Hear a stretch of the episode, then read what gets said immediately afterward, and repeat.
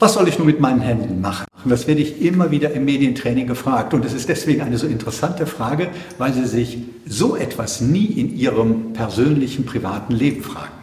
Was können Sie mit Ihren Händen machen? Ich empfehle dann vor allen Dingen, dass Sie etwas machen, was sich für Sie gut anfühlt, was sich angenehm anfühlt. Nur dann können Sie auch natürlich und dann auch souverän wirken. Es muss also zu Ihnen passen.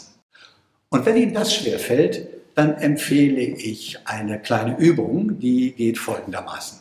Nehmen Sie Ihre Hände in etwa so auf Bauchnabelhöhe vor Ihren Körper. Sie können sich gegebenenfalls auch an die Hand nehmen oder einen Stift in die Hand nehmen.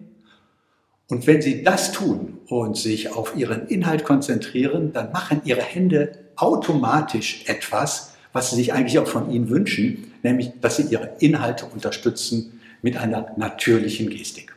Probieren Sie das mal aus, es funktioniert.